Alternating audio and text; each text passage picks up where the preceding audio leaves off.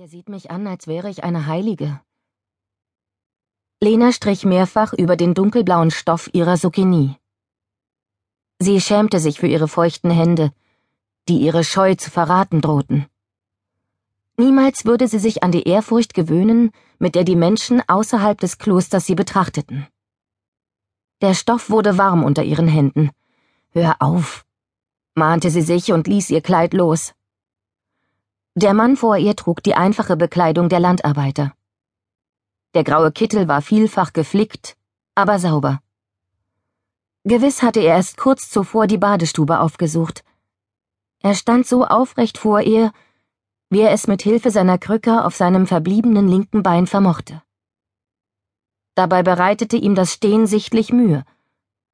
Sie lächelte ihn freundlich an. Sei mir willkommen, Ortwin vom Mühltal. Seinen Namen hatte ihr Schwester Ludovica genannt, ehe sie den Mann in den Besucherraum des Klosters vorgelassen hatte. Ich danke euch, ehrwürdige Schwester. Er wagte kaum, ihr ins Gesicht zu sehen. Lenas Hände wurden wieder feucht. Sie war keine Schwester, auch wenn man ihre dunkle Kleidung leicht mit einem Ordenshabit verwechseln konnte. Setz dich bitte. Und sag mir, welches Leid führt dich hierher? In ihrem Innersten hoffte sie, er möge kein Wunder von ihr erwarten. Ortwin schob seine Krücke etwas umständlich nach vorn, sorgsam darauf bedacht, das Gleichgewicht zu halten, und ließ sich auf der schmalen Holzbank nieder. Sein Blick strahlte noch immer diese seltsame Mischung aus Hoffnung und Furcht aus. Es war ihm sichtlich unangenehm, dass er saß, während sie noch stand. Lena lächelte ihm aufmunternd zu, zog ihren kleinen Schemel heran und nahm ihm gegenüber Platz, anstatt, wie es unter den Schwestern üblich war, auf der Bankreihe an der anderen Seite des kahlen Besucherraumes. Es dauerte eine Weile, ehe Ortwin den Mut fand, auf Lenas Frage zu antworten. Mir ist, als wäre das Bein noch da, und würde mich von früh bis spät grausam zwacken.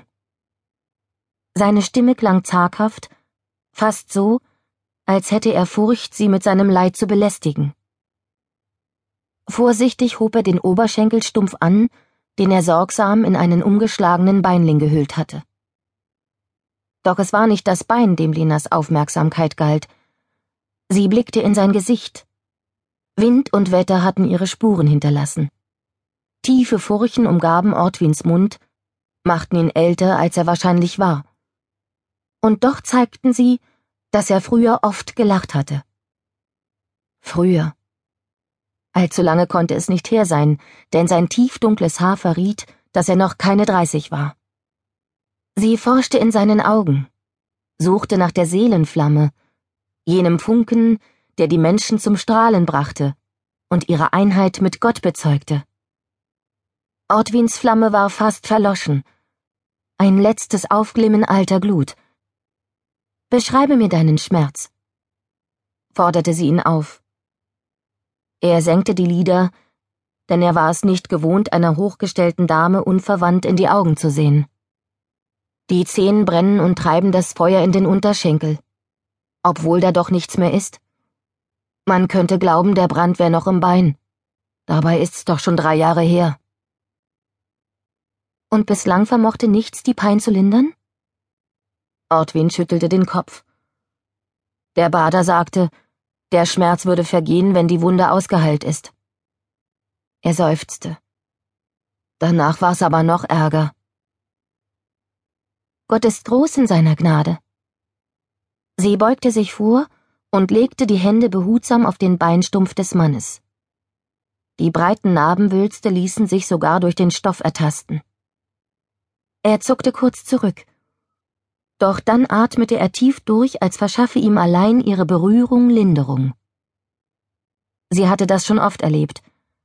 Je fester der Glaube eines Menschen, umso wirksamer die Hilfe. Lass die Erinnerung fahren. Gib sie in Gottes Hand. Solange du in der Vergangenheit lebst, wird dein Bein schmerzen, als wäre es noch ein Teil deiner selbst. Wie kann ich das? Für einen Moment glaubte Lena das Glitzern von Tränen in seinen Augen zu erkennen. War es Trauer? Zorn? Oder gar beides? Kämpf nicht länger gegen die Beschwernis. Nimm sie an als Bürde, damit in dir das Werk Gottes offenbar werden kann. Das Werk Gottes? In mir? Der Zweifel in seiner Stimme war unüberhörbar. Doch Lena ließ sich nicht beirren. Mildtätig sei der Mensch, duldsam in seinem Leid. Die Pflicht, Almosen zu geben, geht Hand in Hand mit dem Gebot, sein Schicksal anzunehmen. Sei anderen Leidenden ein Vorbild, hilf denen, die schwächer sind, und nimm die Güte derer an, die stärker sind. Nur dann wird sich an jedem Tag deines Lebens die Güte Gottes offenbaren. Dein Schmerz ist eine Mahnung, deine Bürde anzunehmen. Wenn du dieser Mahnung folgst, verliert der Schmerz seinen Sinn und wird vergehen. Ist das wirklich wahr? Ein leiser Hoffnungsfunke ließ seine Seelenflamme heller strahlen und vertrieb die ungeweinten Tränen aus seinen Augen. Es ist wahr, bestätigte Lena. Gott wird dir deinen Schmerz nehmen, wenn du lernst, dein Los als gegeben hinzunehmen. So wie er ihn mir nahm, fügte sie in Gedanken hinzu. Sie strich noch einige Male sanft über den Stumpf seines Beines, mehr um ihm das Gefühl zu geben, sie tue etwas gegen sein Leid, als dass es tatsächlich einen heilenden Nutzen gehabt hätte. Seine Züge entspannten sich merklich. Gott wird dir dein Leiden nehmen, wenn du es ihm wohlgefällig als Opfer darbietest. Bring dem heiligen Fridolin von Säckingen eine Gabe in Form eines geschnitzten kleinen Beines dar, gefertigt von deinen eigenen Händen. Und der Schmerz wird vergehen. Nachdem der Einbeinige fort war, lugte Lena aus der Tür des Besucherraumes. Schwester Lodovica schüttelte kaum merklich den Kopf. Für heute warteten keine Leidenden mehr. Lena wollte das kleine Gemach gerade verlassen, als die äußere Tür aufflog und eine stattliche Nonne mit der Gewalt eines Herbststurmes in den Vorraum rauschte. Lodovikas Schleier wehte, als die massige Schwester an ihr vorüberstürmte und geradewegs auf Lena zuhielt. Helena, die ehrwürdige Mutter wünscht dich umgehend zu sprechen. Lena lächelte. Das war Schwester Margarita, wie sie leibte und lebte. Ihre geliebte Großtante, die selbst nach 30 Jahren im Kloster jedem Marktweib im Falschen überlegen war und sich nicht scheute, im Namen des Herrn mit Pferdemist nach Lausbuben zu werfen, die es wagten, im Klostergarten Äpfel zu stehlen. Was wünscht die Mutteroberin von mir? Wenn ich das wüsste? Ratlos schlug Margarita die Hände zusammen. Wenn du's nicht weißt, verehrte Tante, so muss es in der Tat ein großes Geheimnis sein. Schwester Ludovica verbiss sich das Lachen. Komm, Kind, wir wollen die ehrwürdige Mutter Clara nicht warten lassen. Die alte Nonne zerrte an Lenas Hand, ganz so, als fürchte sie, Lena könne ihr davonlaufen. Vermutlich ging es Margarita weniger um die ehrwürdige Mutter als um ihre eigene Neugier. Dazu passte ihr aufgeregter Wortschwall, während sie Lena durch die weiten Gänge des Klosters begleitete. Gewiss will sie von dir wissen, ob du dich endlich für ein dauerhaftes Leben in der Gemeinschaft entschieden hast. Es ist jetzt ein Jahr her. Das glaube ich nicht. Sie würde keine Entscheidung fordern, die ich noch nicht zu treffen bereit bin. Aber wie soll's dann mit dir weitergehen, Kind? Du kannst dich hier nicht für alle Zeiten vor der Welt verstecken. Ich verstecke mich vor niemandem. Und doch hast du das Kloster seit damals nicht mehr verlassen. Warum willst du kein Gelübde ablegen? Den Menschen könntest du genauso gut helfen, wenn du dem Orden beitrittst. Lena schwieg. Das Gespräch nahm eine Wendung an, die ihr nicht behagte. Sie war dankbar, in St. Michaelis eine Zuflucht gefunden zu haben, aber tief im Innern widerstrebte es ihr, den Schleier zu nehmen.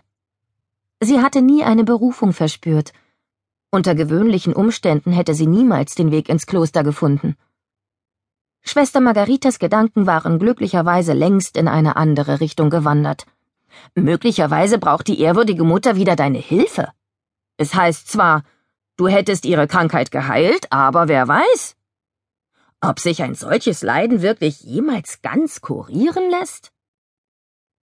Lena war das anzügliche Augenrollen ihrer Großtante